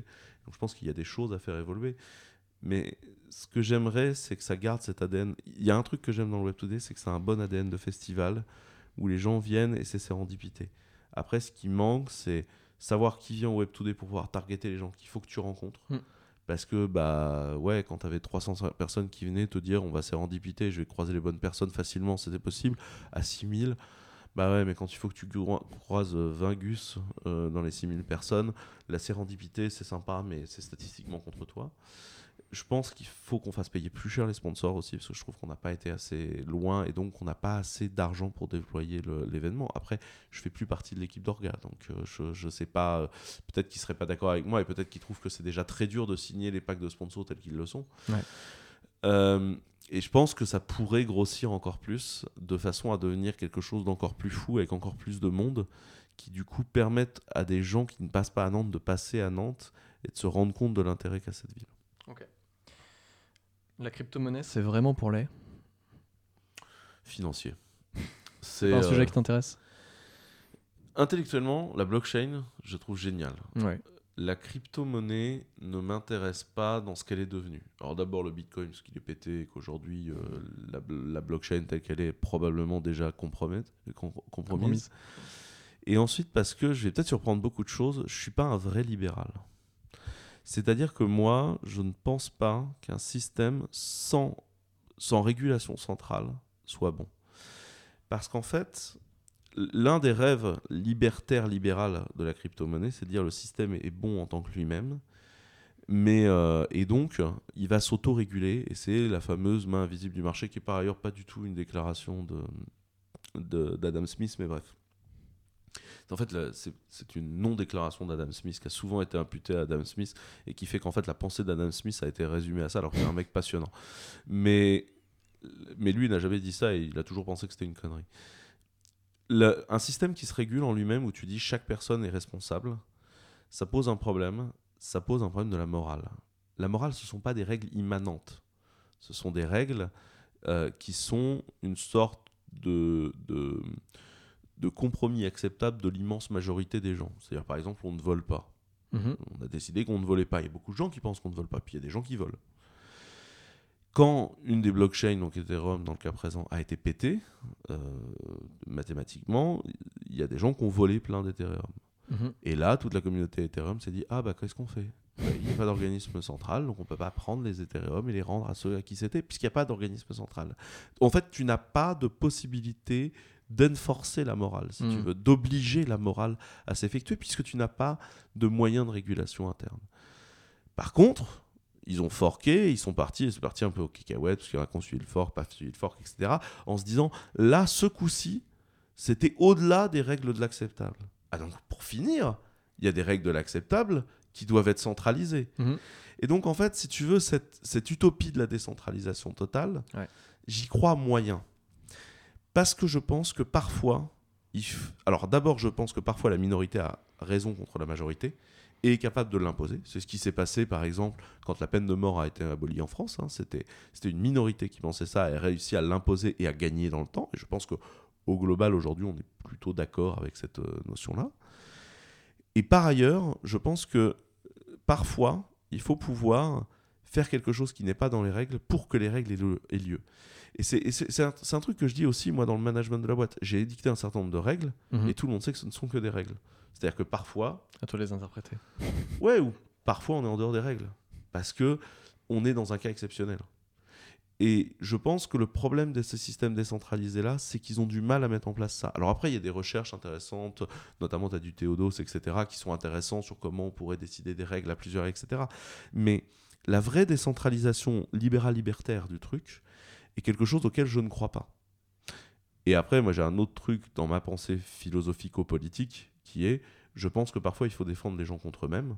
Et donc c'est ce qui m'a, enfin si vous avez vu tous les interviews en toche, c'est ce qui m'oppose à Gaspard Koenig, avec beaucoup de respect pour lui par ailleurs, hein. on s'entend bien, il n'y a pas de sujet.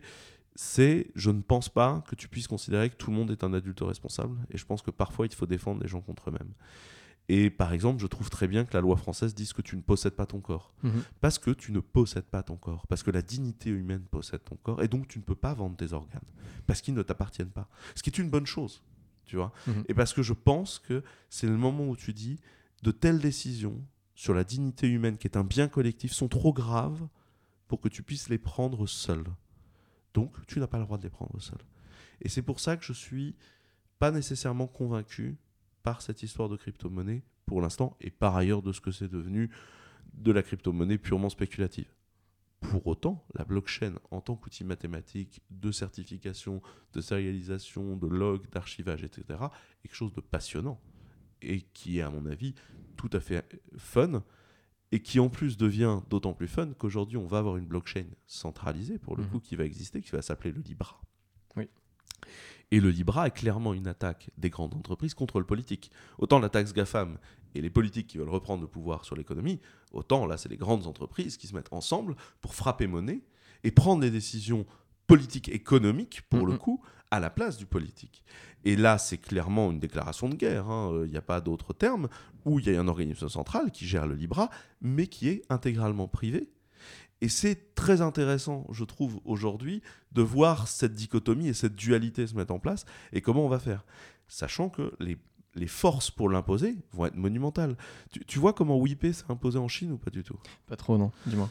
Donc oui, la Chine, c'était le pays du cash. Mhm. Comme euh, tous ces pays qui sont évolués très vite, c'était le royaume du cash, tout le monde fait en cash, de toute façon on s'en fout, on paie pas d'impôts, euh, whatever.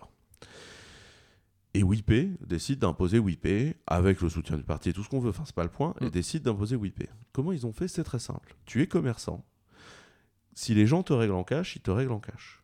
Si les gens te règlent en WIP, alors toi, tu gagnes 30% de la somme qui t'est donnée Oui, par ok, WIP. je vois ce que c'est. Et quand tu es Mm. client, si tu payes en WIP, c'est moins 40%, subventionné par WIP. Et voilà, en 3-4 ans, les mecs ont rasé le marché, il n'y a plus de cash. Et tout se paye en WIP. C'est-à-dire que les forces économiques qui vont vouloir imposer ce genre de modèle vont avoir nécessairement ce type de- d'attitude. Et comment un gouvernement peut euh, lutter contre on fait moins 40% et plus 30% dans l'autre coin? Ouais. C'est, enfin, tu vois le niveau de subvention que c'est. Ça va être très dur. Et donc, ça va être passionnant. Alors je continue sur le début de phrase, il me reste encore deux. Euh, ça va aller un peu plus vite là je pense. Si vous ne voulez pas que je vous considère comme un poisson pané, Envoyez-moi quelque chose qui m'intéresse. Si je raconte ça, c'est parce que Quentin a fait un, post sur, euh, sur Medium aussi qui raconte qu'il en a marre de recevoir des CV complètement bateaux, avec des lettres de motivation euh, complètement bateaux aussi. Est-ce que tu peux rapidement nous expliquer un peu ta pensée derrière ça? Ouais, en fait, dès que tu un peu visible ou dès que ton adresse email a tourné dans des trucs, tu reçois des gens qui veulent du boulot en permanence. Et en fait, tu reçois toujours plus ou moins la même chose. C'est bonjour, euh, je suis jeune ou moins jeune, mais euh, j'ai un CV, donc je sais coder plus ou moins. Enfin, on s'en fout, tu vois, mais c'est toujours le même CV. Tu vois, les mecs sortent euh, tous plus ou moins des mêmes écoles. Alors, quand je dis les mecs, c'est gender fl- neutral, hein, euh, c'est assez large. Mais donc, tout le monde sort plus ou moins des mêmes écoles, t'envoie le même CV et te dit, bah, j'aimerais bien travailler. Et alors, bah ouais, enfin, mais je m'en fous, en fait. Enfin, c'est- un manque, c'est un manque d'empathie. Toi, t'as un problème, tu veux travailler. Mais moi, J'ai un problème aussi. j'ai un problème, j'ai besoin que des gens bossent pour moi. Mais ce qu'il faut que tu m'expliques, c'est qu'est-ce que tu veux faire pour moi? Qu'est-ce que tu as envie de m'apporter? Et comment, si tu veux, sinon je reçois 8, 8 ou 10 CV comme ça par jour, comment est-ce que j'en fais le tri? Je vais pas recevoir 8 ou 10 gus par jour pour leur demander, euh, enfin pour leur faire un entretien qui en plus va vite devenir bateau. Et donc, le but de cet article, c'est d'expliquer, si vous voulez venir bosser chez moi, après, et en plus je pense que ça peut marcher dans beaucoup de boîtes, écrivez aux gens en leur disant je veux bosser chez toi parce que chez toi je voudrais faire ça, ça, ça, parce qu'il y a ça qui m'intéresse chez vous, parce qu'il y a tel truc que je trouve euh, passionnant, parce qu'il y a telle façon de travailler que je trouve bien, et par contre vous faites tel truc de façon très minable, et ça, moi je sais bien le faire et je pourrais vous aider à le faire. Et ça, du coup, c'est intéressant. Tu as envie de bosser avec des gens comme ça. Et ce que j'explique, c'est que j'ai- recruté des gens parce qu'ils m'avaient envoyé ça, des, même des postes, je n'avais pas prévu de les recruter. Mhm. Il m'est arrivé de, de- de- de- de recevoir, je pense, un bon deux pages à 4 d'analyse de ma structure marketing avec une demande de stage. Bah oui, bien sûr que tu prends cette personne-là. C'est intéressant. C'est très intéressant. Tu vois que la personne, elle s'est un peu chauffée sur le dossier.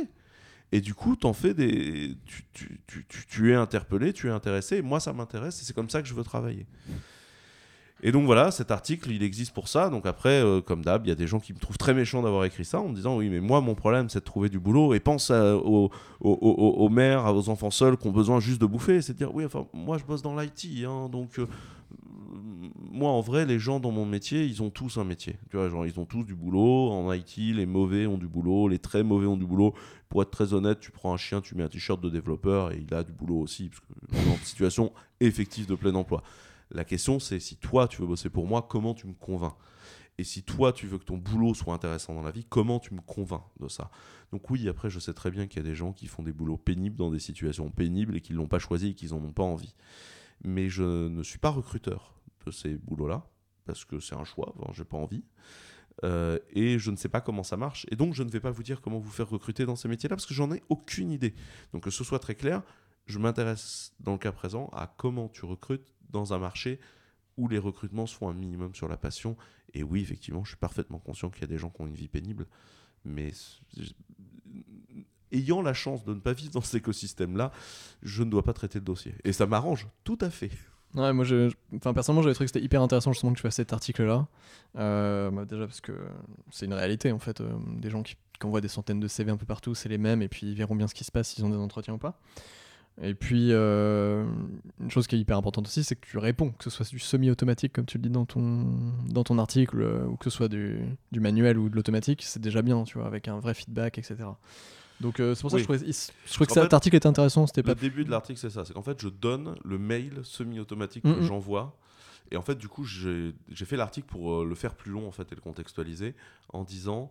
Et puis, si vous n'osez pas envoyer le mail au semi-automatique un peu sec que moi j'envoie, vous pouvez pointer les gens vers cet article-là en leur disant arrêtez d'envoyer un article. En fait, le truc, c'est essayer de comprendre qu'en tant que recruteur, quand on reçoit ce genre de CV de lettre de motivation poisson pané, on est désemparé, on sait pas quoi vous répondre en fait. Mm. Parce que c'est creux. Qu'est-ce que vous voulez que je vous réponde tu vois? Moi, il y a des gens, des fois, qui m'ont fait des, des demandes très précises en me disant Je veux travailler là-dessus chez vous. Et moi, qui leur ai répondu Bah, je suis désolé, parce que je veux pas qu'on bosse là-dessus chez moi. Mais merci d'avoir pris le temps de m'expliquer ce que vous vouliez faire chez Et moi d'être précis dans ta demande. et d'être précis. Et du coup, je vous fais une réponse très précise. On s'en tape. Mm. Peut-être un jour, mais là, tout de suite, on n'a ni le budget ni l'envie d'ouvrir ce dossier-là. Et je trouve que c'est beaucoup plus clair pour les gens, c'est très carré, les choses sont bien. Et par contre, comme il m'avait envoyé ça, des fois j'ai dit, mais par contre, moi je connais machin qui a besoin exactement de ça. Est-ce que tu veux une mise en relation? Oui, voilà. C'est beaucoup plus intelligent. Parce que ça me paraît beaucoup plus intelligent. Donc, Mm. en fait, c'est aussi simple. Éviter d'envoyer des trucs creux aux gens, parce qu'en fait, ils savent pas quoi en faire. Et c'est pour ça que les gens vous répondent pas, en fait, parce qu'ils n'ont pas envie d'être désagréables. Et tu leur as pas envoyé un truc suffisamment nul pour qu'il soit désagréable, donc ils vont pas le faire, et donc du coup, ils, bah, ils marquent le mail en lui et ils font autre chose de leur vie, quoi. Nantes et Paris, c'est la même chose. La seule différence, c'est. Le prix du loyer, non, c'est très différent comme ville. Euh, moi qui du coup, du coup, je vis à partie en Paris, à partie ici. Euh, c'est des villes très différentes. La qualité de vie de Nantes est bien extraordinaire. À Paris, tu peux croiser beaucoup plus facilement des gens. Tu as, des restos incroyables. Tu as des trucs qui sont, voilà, tout est trop petit. Euh, tu dois subir le métro. Il y a la façon de conduire parisienne qui est en soi euh, un truc. Il y a la pollution. Y a... Les gens sont fous. Les gens sont fous à Paris. Ils sont tous fous, les gens, en vrai.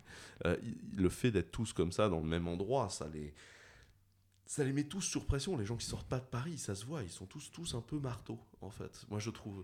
Euh, avec gentillesse, hein, je trouve ça. Mais, euh, enfin, là, le- la grève à RATP, il y a, il y a quelques semaines, c'était mais délirant. Enfin, l'ambiance dans la ville était euh, presque post-apocalyptique, quoi. C'était très délirant. Nantes est plus posée. Alors, la fameuse question, je suis désolé, tu vas pas, tu vas pas l'éviter. Qui est-ce que tu me recommandes d'inviter sur le podcast? Dans les entrepreneurs de l'Ouest, je peux te proposer plusieurs personnes. Euh, Il y a Florian Hervéou, avec qui on avait monté Toutivox, qui a fait aussi toutes les histoires de compagnie campus avec moi, qui maintenant est chez Startup Palace, qui a une vision qui est intéressante sur comment lancer sa boîte, euh, qui est un mec intéressant. Ok. Euh, Il y a Simon Robic, que- Ouais. qui est un pape de la notion de, de- Ouais. de réseau social Ouais, J'aimerais beaucoup l'interviewer.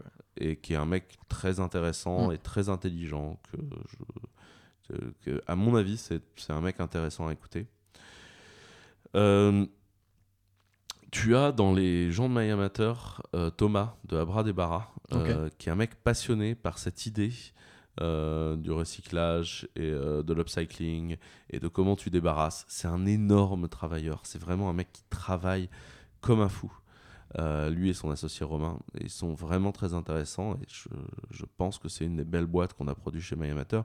Même s'ils sont plus nantais, la team de Captain Data qui fait dans le. Ah, ils sont plus nantais, merde. ouais, ils sont plus vraiment nantais. C'était sur ma liste Maintenant, aussi, ils ça. habitent à, à Paris. Mais ils sont bien. Ils sont bien, ils sont intéressants et ils ont une expérience d'entrepreneuriat euh, que je trouve euh, vraiment très très positive euh, à raconter et qui, qui, à mon avis, est une bonne chose qui s'est produite.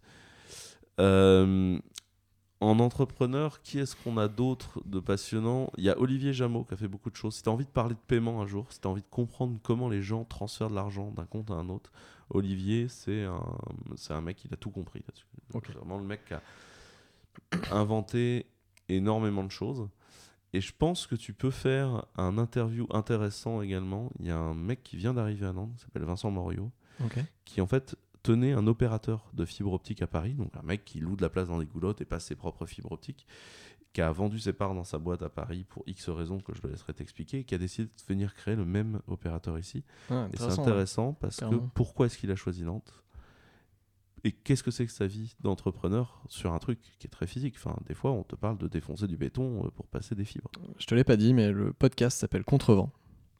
Et donc ma question c'est, si je te dis, quand t'as un dent, il est à contrevent, t'en penses quoi? Ouais, je pense que ça me définit bien. D'abord parce que, en général, quand il y a une idée dominante, j'essaie toujours de me demander pourquoi elle est dominante, surtout quand il y a un truc dedans qui, je sais pas pourquoi, distraitement me, me plaît pas.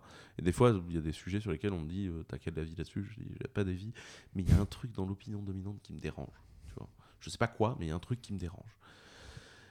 Euh, et ensuite, parce que j'essaye de faire un truc euh, en France qui se fait pas trop, et j'aimerais qu'on soit plus nombreux à le faire. J'essaye d'être toujours très sincère. C'est-à-dire que je dis ce que je fais, et je fais ce que je dis. Et quand je pense un truc de gens, je leur dis très nettement ce que je pense. C'est-à-dire qu'un mauvais pitch, moi je vais leur dire, j'ai pas compris votre pitch et j'ai trouvé pas bon, les gars. Ça veut pas dire que vous êtes des merdes, ça veut pas dire que je vous critique, ça veut dire que genre votre pitch, je l'ai pas compris. Et je pense qu'en France, il y a plein de gens qui ne disent pas ce qu'ils pensent, et je pense que c'est un drame. Parce que il faut dire aux gens, il faut que les gens aient une boucle de feedback. Et cette attitude fait que des fois, je me suis engueulé avec des gens. que C'était pas méchant, c'était genre, c'était très factuel. J'ai pas compris votre truc. Euh, C'était pas méchant. Ce que je viens de te dire, on est 10 à le penser, mais je suis le seul à te le dire en fait, c'est ça. C'est ça. En gros, Et, et- et genre, personne ne te l'a dit, mais ce sera bénéfique pour toi au final que je te l'ai dit. Mm. Et ça, je pense que c'est quelque chose d'important. Et oui, je pense que je suis quand même un peu souvent euh, tout seul dans la tempête, ce qui par ailleurs me va bien. hein. Je suis breton, moi, aller me coller sur un rocher avec la pluie, ça me va. Ouais, c'était un peu l'idée aussi derrière le non contrevent, tu vois, c'était la Bretagne, tout ça. Bah écoute, merci Quentin, en tout cas, c'était top. Et puis, euh, j'espère que j'aurai l'occasion de te retrouver sur le podcast un peu plus tard. Avec plaisir, en tout cas. tellement de choses à dire, donc euh, tu vois, c'est déjà le- l'épisode le plus long là, c'est bon. Bah, merci à tous, en tout cas. Merci, salut, ciao. Ciao. C'était le septième épisode de Contrevent. Merci d'avoir écouté jusqu'au bout. Si l'épisode t'a plu, je t'invite à t'abonner au podcast sur ton application d'écoute préférée. Si tu es sur iTunes ou Apple Podcast, je t'encourage à laisser une note et un commentaire. Tu peux aussi retrouver Contrevent sur Instagram, Facebook et LinkedIn pour ne rien louper sur la vie du podcast. Merci mille fois Quentin pour ces plus de 1h30 de discussion dans lesquelles j'ai malheureusement dû couper certains passages. C'était passionnant et j'espère pouvoir t'inviter de nouveau pour la saison 2 de Contrevent, qui sait. Vous l'aurez compris, Clever Cloud héberge vos applications et vos sites de manière ultra sécurisée et propose un environnement pour les développeurs des plus pratiques. Donc si votre boîte travaille avec des développeurs informatiques, foncez trouver Clever Cloud sur le net. Semaine prochaine, changement de registre, nous allons planter des arbres, beaucoup d'arbres, car j'ai eu l'immense chance d'interviewer Fred Munier, cofondateur d'une marque qu'on ne présente plus, Fagwo. Vous découvrirez une marque qui était en avance sur son temps et qui a su rester authentique dans ses valeurs tout en cherchant à faire toujours mieux. Soyez présents. C'était le septième épisode de Contrevent. On se retrouve la semaine prochaine dans vos écouteurs ou sur la route. Kenavo, bye, ciao.